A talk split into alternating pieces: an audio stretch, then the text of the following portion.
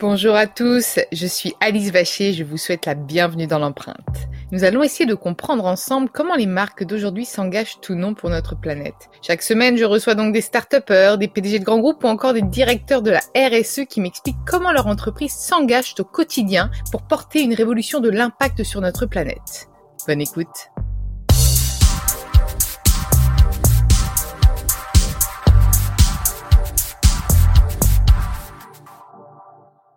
Dans ce nouvel épisode de l'empreinte, j'ai le plaisir euh, d'accueillir Christophe Itier, enfin d'accueillir c'est plutôt euh, lui qui m'accueille, euh, le haut commissaire à l'économie sociale et solidaire et à l'innovation sociale auprès du ministre d'État. Voilà, tu vois, j'en dis un peu plus que ce qu'on s'était dit, parce que j'ai eu le droit de raccourcir mon introduction de titre. salut Christophe, je suis ravie que tu m'accueilles et que je t'accueille dans l'empreinte, mais que tu m'accueilles au bah, ministère. bienvenue à toi, bienvenue à vous.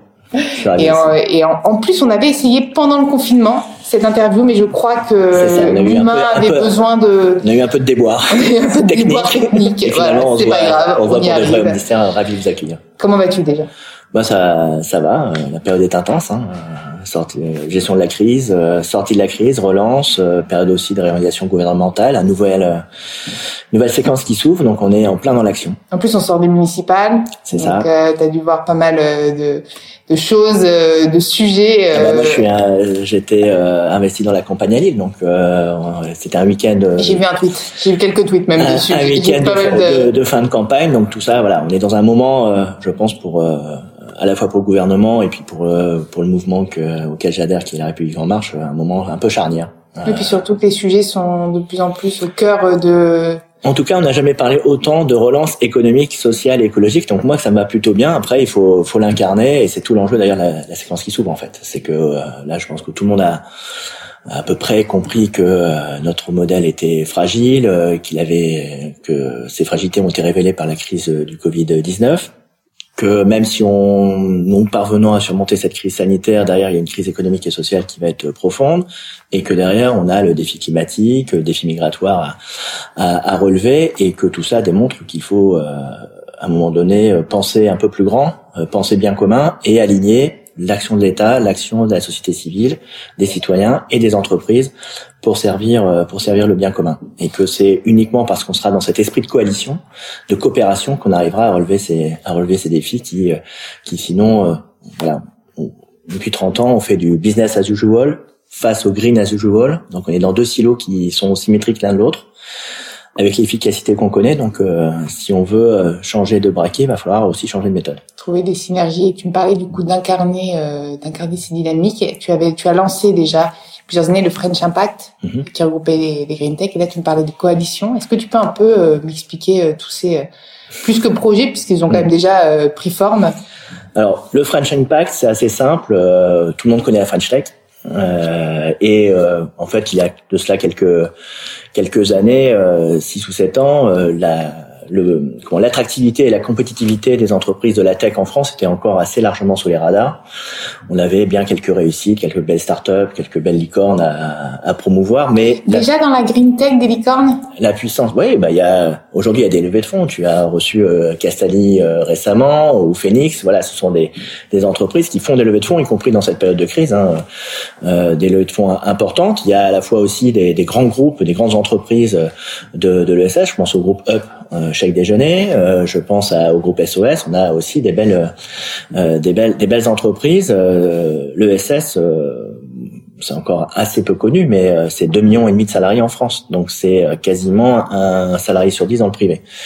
Donc ça concerne beaucoup de gens, directement et indirectement, euh, et beaucoup de citoyens, parce que je pense que tout le monde connaît une association, une entreprise sociale, une coopérative, une mutuelle, donc il est soit le bénévole, soit le salarié, soit l'usager, le client, et, et donc voilà, c'est une, une, économie qui est un peu partout, qui est dans tous les secteurs, tourisme, agriculture, médico-social, et, euh, et, donc, pour en revenir à, à, ta question sur le, le French Impact, c'est de dire finalement, dans tous ces territoires et dans ouais, dans les podcasts ou dans les reportages que tu peux faire, tu vois des solutions dans les territoires qui, qui fonctionnent sur des problématiques de consommation, de production, de logement, de mobilité.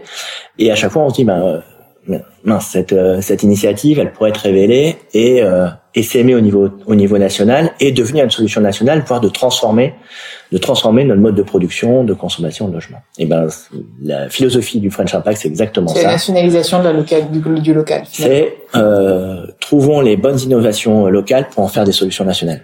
Alors, une fois qu'on a dit ça, euh, ça, la promesse est belle. Maintenant, il faut le, faut le faire. Et c'est là où euh, les pouvoirs publics ont une mission au moins d'organiser, d'abord de mettre en valeur ces, cette économie et de euh, de, de, créer l'écosystème financier, réglementaire, euh, d'alliance aussi avec des entreprises euh, plus importantes. Tu as reçu ou tu vas recevoir bientôt euh, Danone qui vient de devenir entreprise à mission. On voit bien que ce qui était un peu un peu plus confidentiel au sein de, de l'économie sociale et solidaire est en train d'irriguer l'ensemble de l'économie. Pourquoi confidentiel? Bah parce que l'économie sociale et solidaire, malgré ces chiffres euh, importants, euh, est moins lisible euh, en tant que champ que les entreprises elles-mêmes. C'est-à-dire que tu vas connaître euh, euh, des belles entreprises comme le, la, la Croix-Rouge, Phoenix, Castaldi, etc., ce que j'ai évoqué tout à l'heure, mais le champ en lui-même, on le, on le perçoit moins que euh, que d'autres champs de l'économie euh, et ça notamment aussi parce que c'est un champ aussi qui a été récemment reconnu légalement depuis 2014 en fait donc tout ça ça s'installe dans le paysage français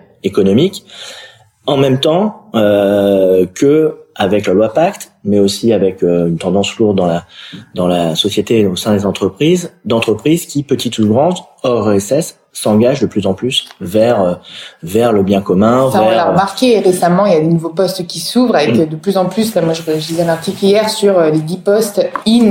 Mm. Actuellement, il y en a 5 sur 6 et 5 sur 10 qui sont sur de la RSE. Donc clairement, quand on parle aussi de fuite de talent, souvent les têtes bien pensantes s'orientent vers ces entreprises à mission. Tu dois forcément le voir, toi aussi. Ah, de toute façon, le alors évidemment, il y a la responsabilité des, des, dirigeants qui ont bien conscience aussi que leur modèle euh, n'est pas pérenne et soutenable dans la durée si euh, il continue à être extrêmement carboné ou à produire des inégalités sociales fortes. Donc il y a cette responsabilité, mais la première entrée d'une entreprise vers euh, l'engagement, c'est un attirer les talents, deux les garder.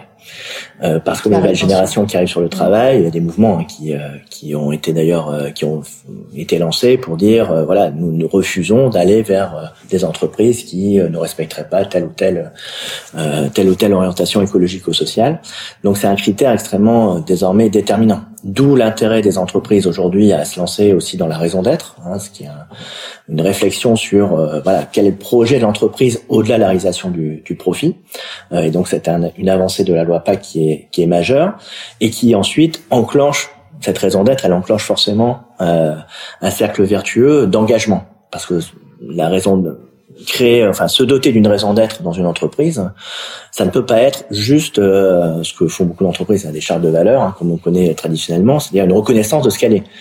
C'est plutôt de ce qu'elle doit devenir. Et donc, euh, au-delà de ça, comme tu le disais très justement, ça crée de l'économie. Enfin, c'est, c'est, il faut pas décorréler écologie et économie.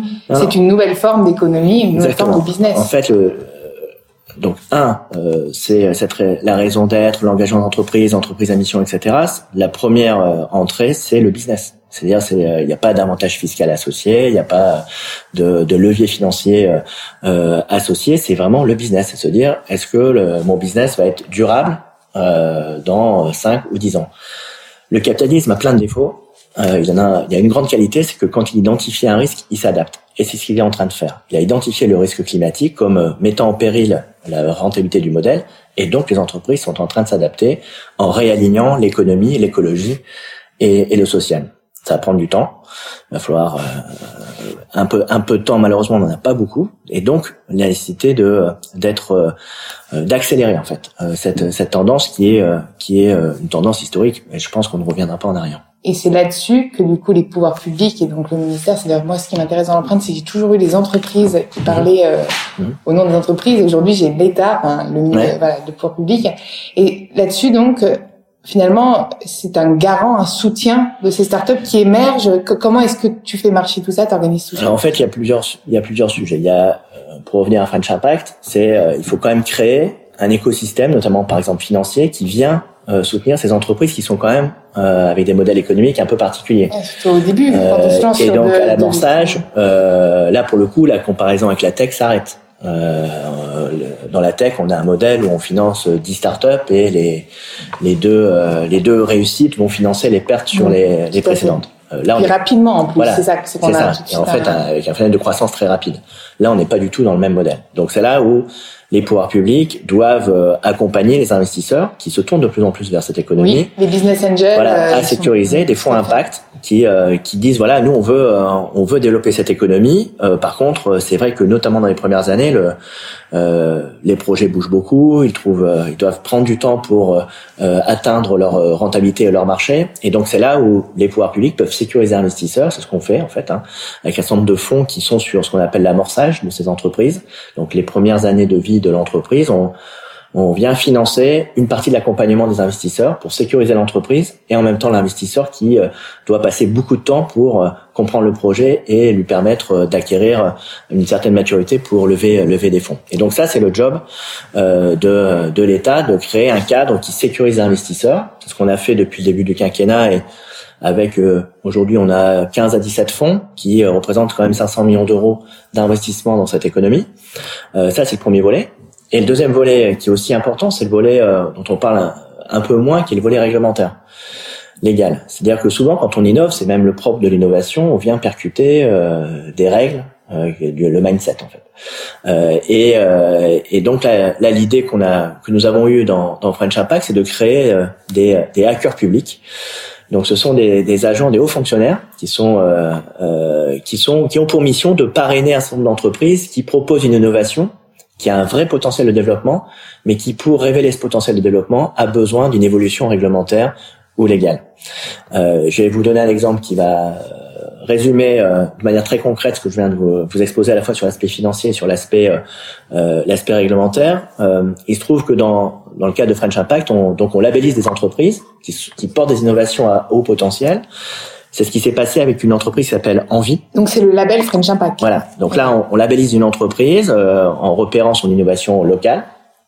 Ça a été le cas euh, d'Envie Autonomie, qui est euh, une coopérative qui s'est lancée dans le recyclage des dispositifs médicaux, du matériel médical, donc fauteuil roulant, lit médicalisé. Euh, c'est actuel en plus comme sujet, on va dire. Et puis on a le, le, sujet de vieillissement de la population qui est devant nous, du, des personnes en situation de handicap, etc. Et donc c'est dit voilà, nous on va créer une filière euh, à l'échelle de cette entreprise de recyclage de ces dispositifs médicaux qui sont soit euh, utilisés dans des EHPAD, euh, dans des établissements médico-sociaux, soit des particuliers.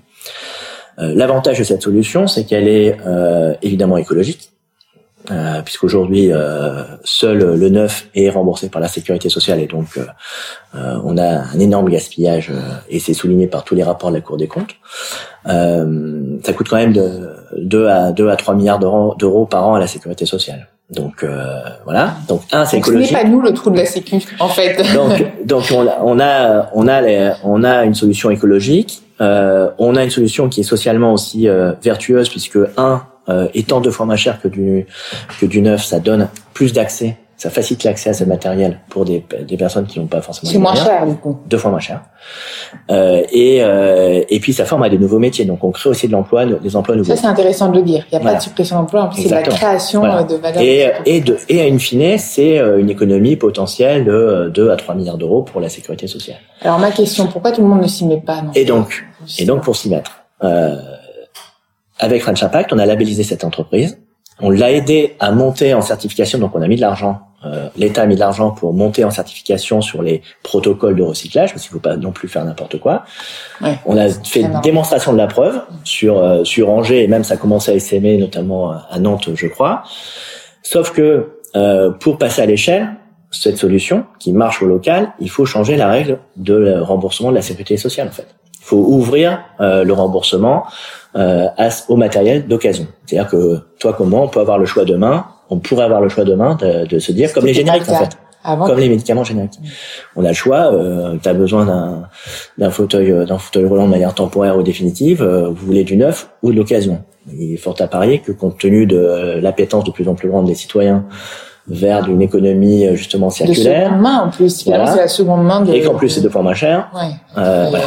Et donc pour faire ça, il faut changer le code de la sécurité sociale. Et donc on a euh, parrainé cette, euh, cette, cette initiative avec ce que j'ai appelé tout à l'heure des hackers publics. Et on a travaillé à l'évolution du code de la sécurité sociale pour qu'il permette le remboursement de cette solution. Et c'est ce qui a été fait au mois de décembre de l'année dernière. Ça prend du temps ça en fait, parce que bah, pourquoi, on a labellisé... pourquoi la sécurité sociale n'accepterait pas bah, quelque chose d'aussi évident finalement? Parce qu'en fait, euh, donc ça, ça a été fait. Je termine juste. ça a été fait euh, en décembre. Donc en décembre, dans ce qu'on appelle le projet de loi de finances de la sécurité sociale, on a fait évoluer le, le, remboursement et donc maintenant c'est possible. C'est-à-dire que voilà, partout en France, des entreprises peuvent se créer. Hein, je le dis euh, à ceux qui nous écoutent, peuvent créer euh, leur boîte d'économie circulaire autour de ce dispositif parce que maintenant il est soutenu par le système de la sécurité sociale. Un, quand tu poses la question du temps, en fait, il y a deux, il y a deux façons d'aborder le sujet. En fait, ce sujet-là, on peut l'aborder de manière, euh, je dirais, politique au niveau, au plus haut niveau, en se disant, tiens, est-ce qu'on n'ouvrirait pas une nouvelle filière euh, Est-ce qu'on n'explorerait pas euh, le recyclage du matériel médical? Là, autour de la table, tu as tous les lobbies de, mm. de ceux qui construisent du neuf qui vont vous dire, et euh, j'en ai rencontré certains ici, qui nous disent mais c'est pas possible, ça va être dangereux. Euh, toujours ce, c'est très compliqué. voilà, donc c'est euh, c'est pas possible parce que il y a un business aussi derrière. C'est le business mainstream. C'est c'est l'enjeu de justement cette transition. ce business. Et donc l'idée c'est exactement ça, c'est de de construire avec French Impact des chevaux de Troie qui font la démonstration de la preuve et qui viennent percuter justement la politique publique et de se dire mais finalement là vous n'avez plus d'arguments pour euh, hormis le de dire oui vous allez détruire l'emploi puisque nous on fait pas de, de l'occasion on fait du neuf. Et là moi la réponse que j'ai c'est créons des alliances. Faites pivoter votre modèle et passons à l'échelle. Parce qu'une fois qu'on a fait ce qu'on a ce qu'on vient de réaliser c'est-à-dire qu'on a ouvert la possibilité désormais maintenant il faut construire la filière. Et là c'est à l'État aussi comme il le fait pour l'industrie de se dire euh, voilà on va développer une vraie stratégie de filière pour que demain des entreprises partout en France se saisissent de cette, de cette possibilité et qu'on construise une filière du recyclage du matériel médical. Voilà, c'est exactement ça.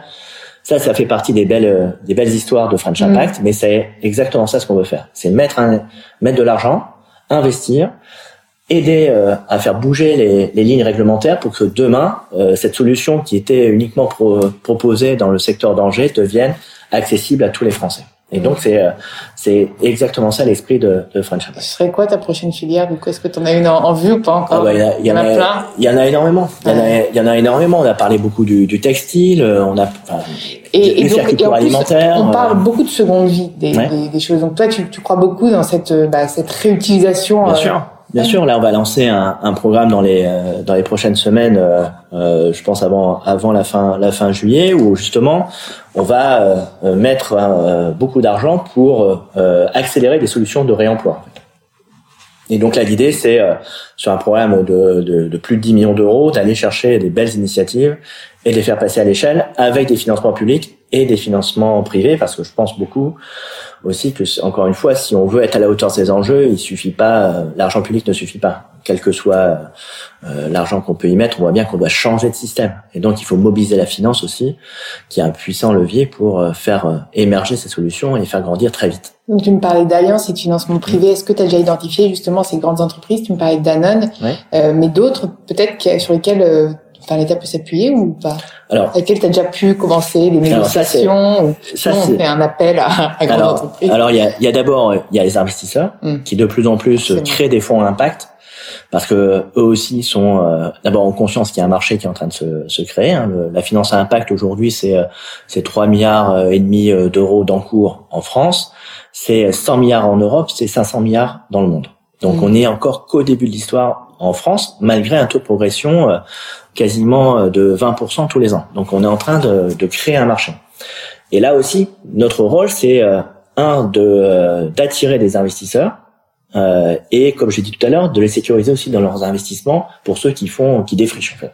Mmh. Euh, et, et, donc on labellise aussi des, des fonds French Impact. On en a comme j'ai dit tout à l'heure, labellisé 17 euh, pour euh, euh, plus d'un plus d'un plus d'un demi milliard demi milliard d'euros.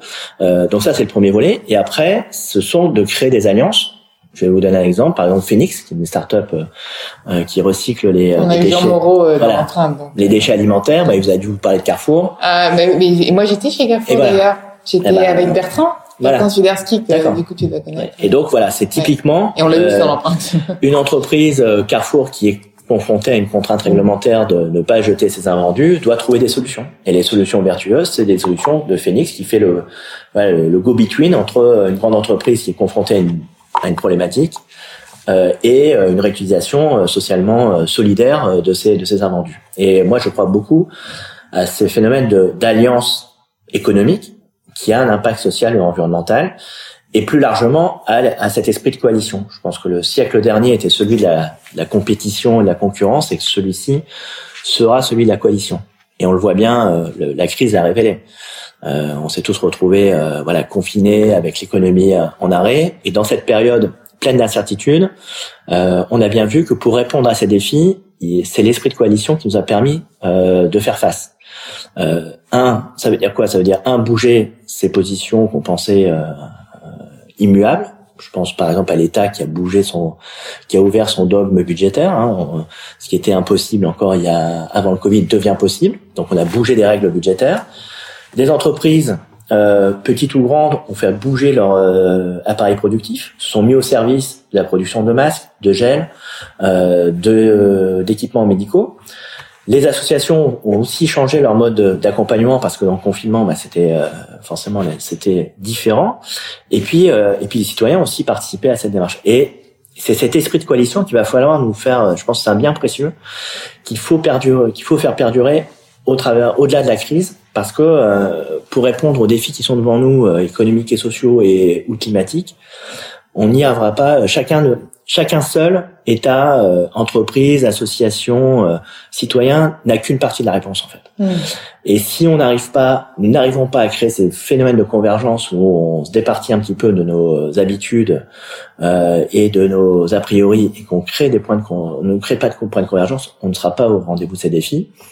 Et si on n'est pas au rendez-vous de ces défis euh, ni écologiques ni sociaux, on, on, prend le risque aussi démocratique. Hmm. Et on le voit bien que la colère qui peut s'exprimer régulièrement, euh, c'est aussi euh, euh, l'absence de perspectives claires dans l'avenir. Mm.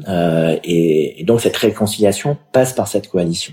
Alors une fois qu'on a dit ça, évidemment, c'est des, des, des, jolis mots, mais maintenant il faut, faut y travailler.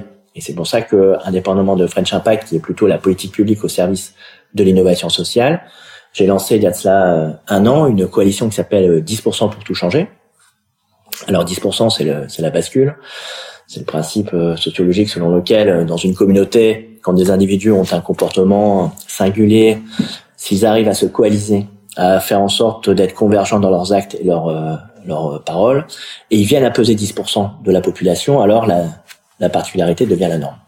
Et donc c'est un peu euh, voilà, c'est cet esprit de, de, cette bascule que l'on essaye de, de porter depuis ce ministère. Ça a été lancé donc il y a il y a un an.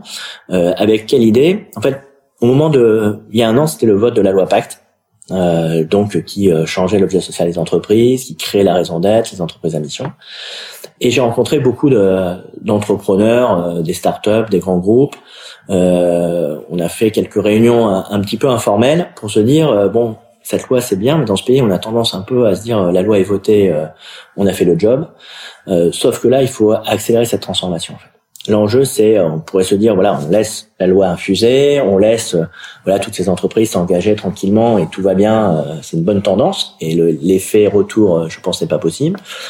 Mais on a, on a un besoin d'aller vite, d'aller vite parce qu'il y a une urgence climatique, d'aller vite parce qu'il y a une urgence aussi démocratique. Il y a une prise de conscience aussi. Et puis il y a une pression forte euh, du, citoyen, consommateur, ou salarié. Euh, bien sûr. Et, et, donc il y a un besoin, besoin de répondre à cette, à cette, à cet enjeu. Et donc on s'est dit on va lancer cette coalition. Donc c'est euh, c'est l'État, c'est le commissariat qui a qui a créé cette coalition, mais euh, euh, c'est d'abord une aventure collective. et donc aujourd'hui on est à peu près 600 membres, donc des entreprises toutes tailles, tous secteurs confondus. Mmh. Pas uniquement Paris et Île-de-France, mais aussi des territoires. Ça, c'est, si on veut faire la transformation, c'est aussi avec les ETI, les PME, les, les startups et les, et les TPE des, des territoires. Il y a des universitaires qui font de la recherche ou qui euh, ont été des pionniers dans cette euh, démarche, euh, qui ont d'ailleurs contribué à, élaborer la loi Pacte. Il y a tous ces réseaux que tu as dû aussi recevoir, Bicorp, Entreprise et Progrès, tous ceux qui manipulent depuis très longtemps en fait euh, ces, ces, ces, sujets. Et puis euh, et puis par ailleurs, euh, voilà des aussi des associations. bref, c'est assez divers. on est 600 et on s'est dit voilà qu'est-ce qu'on doit faire pour, pour pour provoquer la bascule? Et donc on a travaillé depuis quasiment pendant quasiment un an à, un plan d'action là qui va sortir dans les dans les semaines qui viennent, euh, qui a deux volets. Le premier volet, c'est euh, comment on accompagne toutes les entreprises dans cette démarche. C'est-à-dire euh, à périmètre constant, fiscalité constante, environnement réglementaire constant, comment toutes, toutes tailles confondues. Une TPE, mm. une PME, industrie, service. Euh, c'est intéressant même pour nos auditeurs parce que. Par moi, j'en rencontre beaucoup qui me disent, euh, voilà, moi, j'ai je sens qu'il y a quelque chose, mais euh, on est trois dans la boîte. Euh, raison, d'être, entreprise à mission, ça nous paraît euh, complètement euh, hors euh, hors d'atteinte et un peu sophistiqué pour ce que nous on veut porter. Et comment on peut faire des premiers pas? Comment je prends mm. le je prends le sujet en fait? Parce que j'ai pas les moyens de, de j'ai pas le temps de réfléchir à ça, de me dire hein, comment je bâtis ma stratégie à 5 ans sur des enjeux écologiques par exemple. On peut dire aussi qu'à 3 on n'est pas éligible à non, même même pas, c'est même pas ça. C'est juste déjà se dire comment j'aborde le sujet. Euh, et après, il y a des entreprises qui sont un peu plus mûres, mais qui disent, euh, voilà, comment je, je, je, bâtis une stratégie RSE Comment je bâtis une stratégie euh, de mécénat? Et puis enfin, il y a les entreprises qui, euh, qui elles, voilà, sont à un degré de maturité plus forte et qui disent, voilà, moi, je veux maintenant, j'ai besoin de, de l'inscrire dans mes statuts, et donc je vais chercher la raison d'être, je vais peut-être devenir une entreprise de mission. Et donc, comment on, a, on accompagne ces entreprises? Donc, ce qu'on va faire, c'est que d'abord, on va mobiliser tous les réseaux entrepreneuriaux, les organisations patronales, du MEDEF euh, euh à la CPME, en passant par le, METI, euh, tous les réseaux, euh, centres des jeunes dirigeants, euh, Croissance Plus, entreprises et voilà. D'abord, pour se dire comment vous mobilisez vos adhérents sur ces sujets-là. et donc, on va, on va, on va conventionner pour mener une action sur l'ensemble du territoire national. Deuxièmement, on a identifié déjà des territoires qui sont un peu en avance sur ces sujets-là qu'on va aussi euh, mobiliser. Euh, voilà mobiliser et les rendre inspirants pour d'autres territoires. Et puis par ailleurs, on va outiller. Outiller les entreprises, ça veut dire quoi? Ça veut dire un, euh, leur offrir la possibilité. On va, on va créer une plateforme qui s'appelle l'impact l'impact store, euh, qui va d'une part faire de la pédagogie.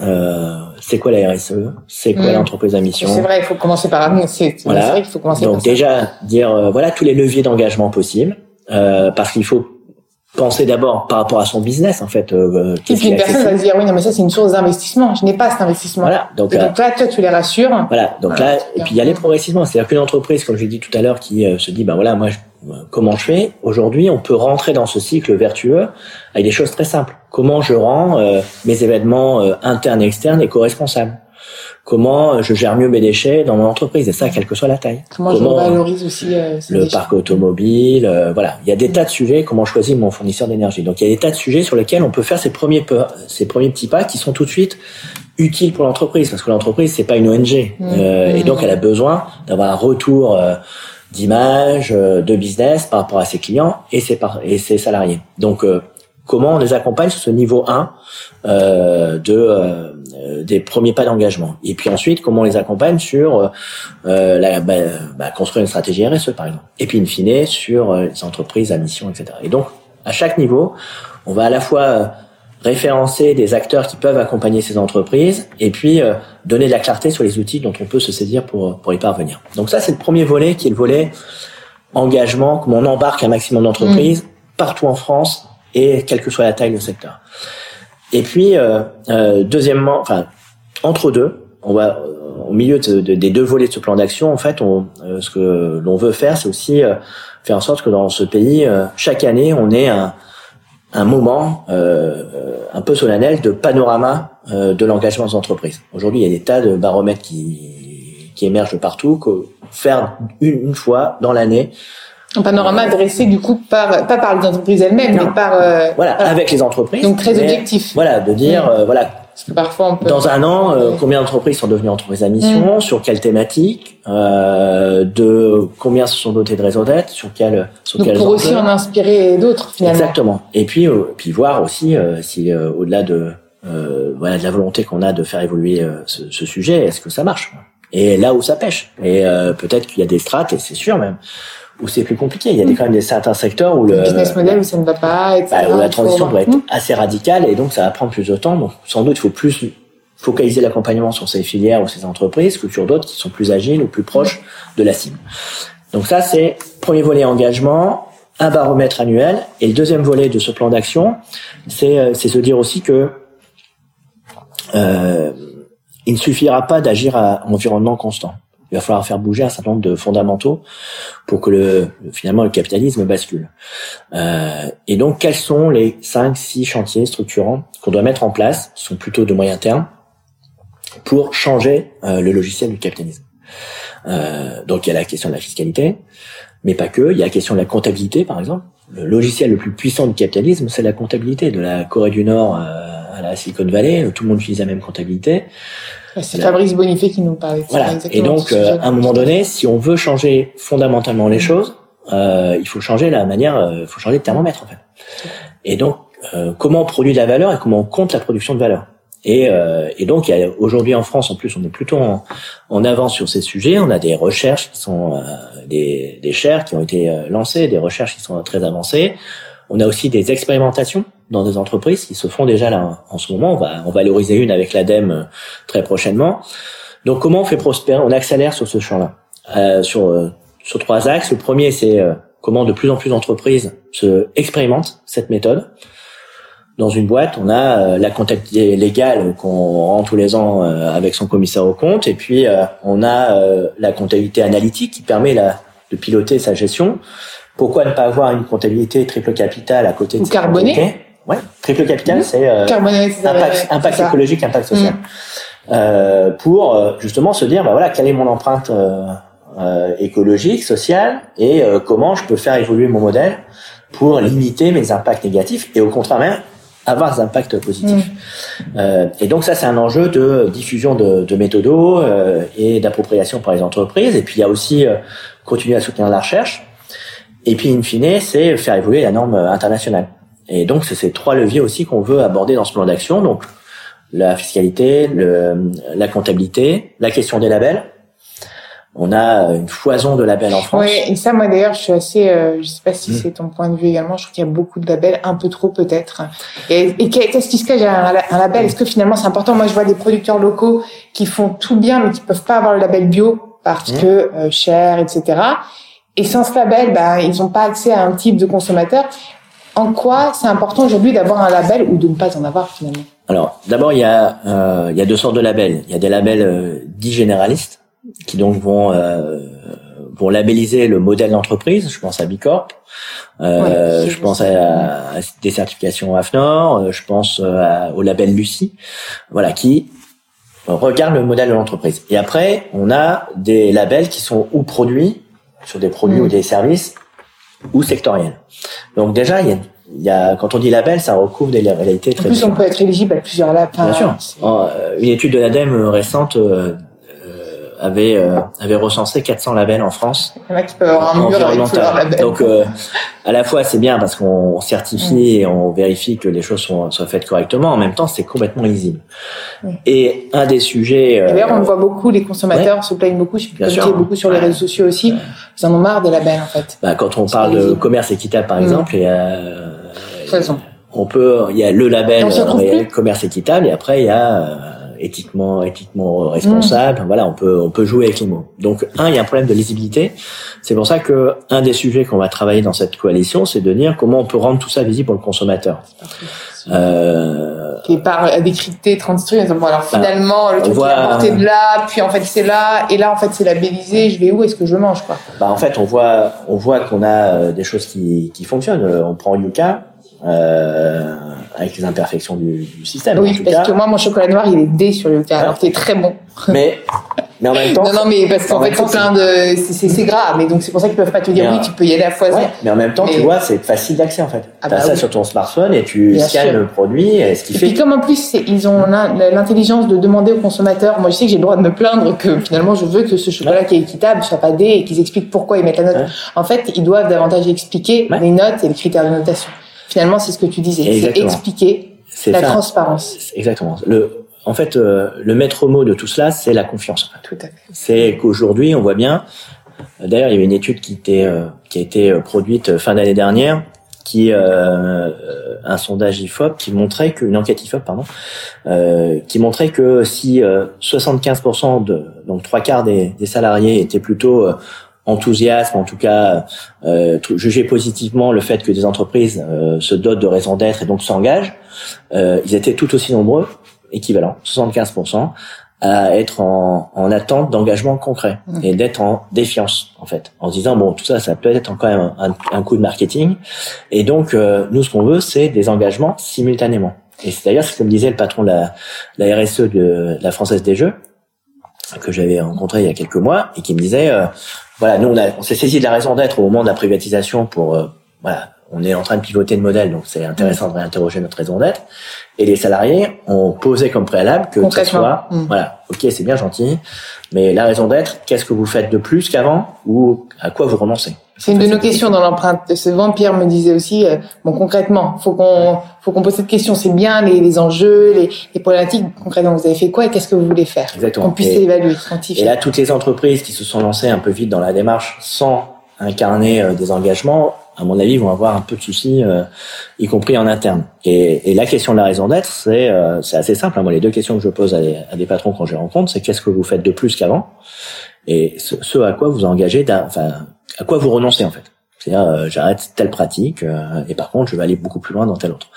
et donc, pour revenir à la question de, du label, le vrai sujet de la massification de cet engagement, c'est le jour où on va trouver le Yuka de l'engagement, c'est-à-dire comment une entreprise contribue aux ODD, par exemple, aux objectifs de développement durable, euh, à sa mesure. Encore une fois, il y a, il qui travaille voilà. dessus. Hein. Donc il y a cette il y a cette solution là qui permet un, un accès euh, et aux entreprises de s'auto euh, s'auto évaluer et d'adapter aussi le. il y en a d'autres qui. Et, en plus euh, d'adapter ce cette évaluation en fonction de leur business aussi, parce que mmh, tout, le monde n'est pas concerné par les mêmes, les mêmes sujets. Donc voilà, il y a des tas de startups qui justement se lancent. Zai en est, en est, en est un exemple. Donc un, on va essayer de d'aider à leur déploiement. Euh, en se disant voilà quelles sont les quatre cinq solutions euh, qui paraissent un peu intéressantes ou très intéressantes et qu'on va euh, doper pour les mettre à l'épreuve euh, du marché. Euh, soit rentable. Voilà. Et, et, et, et, parallèlement aussi travailler à une meilleure lisibilité de la RSE. Et là, il y a une mission parlementaire qui, qui travaille pour essayer d'y voir clair dans cette euh, ce foisonnement de, de labels euh, pour que demain, euh, toi, moi, on puisse dire, bah voilà, telle entreprise, je sais, mm. j'ai j'ai confiance dans son modèle et je sais ce qu'elle fait et ce qu'elle fait pas. Mm. Parce qu'encore une fois, personne n'est à 100% vertueux. On est en train de faire pivoter le modèle, donc il faut être très ambitieux dans les objectifs, mais aussi indulgent et bienveillant dans dans l'accompagnement. Et donc, il y a ce qui est important, c'est la dynamique en fait. Merci. Et, et, avant de, avant de, de, te quitter, on parlait concret. Toi, concrètement, c'est quoi tes engagements à toi? En tant que que, que personne Est-ce que on a tous, tu vois, un côté un peu mm. Euh, Toi, est-ce que c'est plutôt euh, sur la nourriture où tu vas faire attention, véganisme, veggie? Est-ce que c'est plutôt les transports, c'est de limiter Est-ce que c'est plutôt euh, bah, en fait, de par tes fonctions, je vais pas te dire euh, qu'est-ce que tu fais de bien, pas mmh. professionnellement, mmh. tu es dans le truc, mais toi, en mmh. tant que citoyen, comment est-ce que tu... Bah, moi d'abord, j'ai eu beaucoup d'engagements associatifs, etc. Donc, euh, ça a toujours été au cœur de mes, de mes engagements, mais c'est vrai que là, pour, pour aussi expliquer le cheminement, j'ai dirigé une, grande association médico-sociale dans le nord de la France, et très honnêtement, quand je dirigeais, donc c'était 2000, 2010, quand j'ai pris cette direction générale, euh, je me dis, je me m'interrogeais pas sur mon impact social, c'était mmh, évident. Oui, on était euh, voilà, on était confronté à l'accompagnement des, des, plus fragiles dans cette société et, euh, et donc et sans m'interroger sur l'impact environnemental en fait. Euh, c'est mieux après. Et, euh, et c'est in fine, je me suis dit mais en fait, ok, socialement on, on, bosse et on bosse mmh. bien et on amène des gens vers de la réinsertion ou, ou de, de, la solidarité, mais par contre, on a une empreinte écologique. Euh, voilà, c'est ça. vrai. et, et, et, donc, il y a aussi cette conscientisation. Donc ça, c'est c'est mieux avec. Euh, voilà. Comme bah, quand on a eu Danone, Mathias mm. euh, nous disait, nous expliquait, Mathias Vichra, que là, et là, il revenait d'un déj chez Cogent, il avait mangé vegan à midi. Et c'était un truc qu'il avait jamais fait, qu'il avait pris conscience de cette consommation en prenant ses fonctions chez Danone. Donc c'est quelque chose toi aussi qui est venu avec le Alors, il y a, y a ça, ça sur le plan, euh, je dirais, d'approche un peu systémique. Et puis après, dans les comportements très très personnels, je pense que le, dans les gestes qu'on peut avoir euh, de, de réemploi justement, mmh. alors de tri des déchets, de réemploi Là, pendant le confinement, pour tout vous dire, j'ai même euh, investi dans un poulailler pour voilà pour gérer mes déchets. Voilà. Donc, du coup, c'est euh, les œufs le matin, c'est de voilà tous les deux œufs, deux œufs chaque, chaque matin, et puis en plus euh, tous les déchets alimentaires ah ouais. servent à nourrir à nourrir mes deux poules. J'avais eu Cocotarium, je sais pas si tu connais la startup, tu connais, et ben on l'a eu dans l'empreinte, et elle j'ai eu parce que j'ai eu un coup de cœur sur cette startup qui mm. et, et, donc je pense oui donc tu, Et je pense que pour ceux en tout cas euh, qui ont euh, qui ont vécu le confinement euh, de manière pas trop compliquée parce qu'il y a aussi ce, ce, confinement a amené aussi à voilà à mettre en, en, évidence les inégalités sociales, les inégalités de logement, etc. Ça en tout cas, ça a permis quand même à des degrés divers à chacun de se réinterroger sur sa façon de travailler, de se déplacer, de consommer. C'était un petit peu un retour à l'essentiel. Au minimalisme. Euh, c'est quoi l'essentiel entre la cellule familiale, euh, comment je travaille, comment j'organise mon travail? Je pense que le télétravail, il y aura un avant, un après.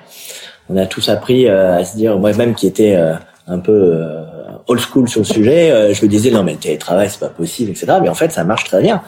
Et même y compris, alors indépendamment. Pas pour tout le monde. Et puis, alors, ce qu'il faut savoir c'est qu'on peut pas faire des généralités. Il y en a bien sûr les commerciaux, etc., peuvent pas, etc. euh, enfin, euh, moi, je suis ravi qu'on, je préfère largement cette discussion. Euh, oui, oui, mais de toute façon, le, la, la technique n'a pas voulu de nous euh, à distance, donc on n'a pas insisté. Hein, si, on a insisté. Oui, on a insisté deux fois, mais on n'a on a pas rien insisté. Et donc, il y a, ce, il y a aussi ce, voilà, il y a aussi une réflexion à avoir sur nos modes de déplacement, l'organisation du travail. Je, voilà, on a tous redécouvert le plaisir de faire du vélo peut-être euh, euh, et tout ça je pense qu'il y aura un avant un après. Euh, même si on va voir euh, voilà il y aura des difficultés sociales extrêmement fortes je pense que ça nous a amené à être plus conscients euh, un de la fragilité de nos vies en fait hein, puisque là on a eu un rappel euh, voilà un peu les pieds sur terre. Hein, on est dans une suffisance de, euh, on programme nos vacances. Euh, ah là maintenant on vient un peu au jour le jour. Je sais pas si t'as l'impression qu'on là on avance jour après ouais, jour. C'est un rappel à l'humilité en fait, mmh. et, ça je pense que c'est hyper important dans le dans le dans les sur les questions écologiques parce qu'on a toujours l'impression d'avoir dominé la nature et finalement tout ça ça va bien ça va bien deux minutes mais on va y arriver euh, non on va pas y arriver et quand on n'y arrive pas c'est pas juste des difficultés là on a été euh, confronté voilà à un mur euh, qui nous a tous sidérés, euh, les pouvoirs publics, les entreprises, les citoyens. Et je pense que c'est une bonne leçon pour euh, se dire qu'il va falloir fonctionner autrement. Donc moi, je suis à la fois voilà conscient du moment historique que l'on vit et, et des euh, des, de la situation à, à cet égard tragique qu'on qu'on a vécu et qu'on parce qu'il y a quand même eu aussi énormément de morts hein, au niveau c'est pas fini malheureusement et c'est pas fini. et euh, et puis derrière il va y avoir euh, beaucoup de dégâts euh, sur le plan social. Donc je dis tout ça avec énormément de gravité. Par contre c'est une opportunité exceptionnelle pour porter moi un sujet qui est cher c'est-à-dire cette économie à impact ce qui est le, la raison d'être aussi de, de l'empreinte de réaligner notre modèle économique avec l'impact social et l'impact euh, écologique. Et j'espère que dans les semaines qui viennent, on aura une concrétisation encore plus forte politiquement de ces sujets.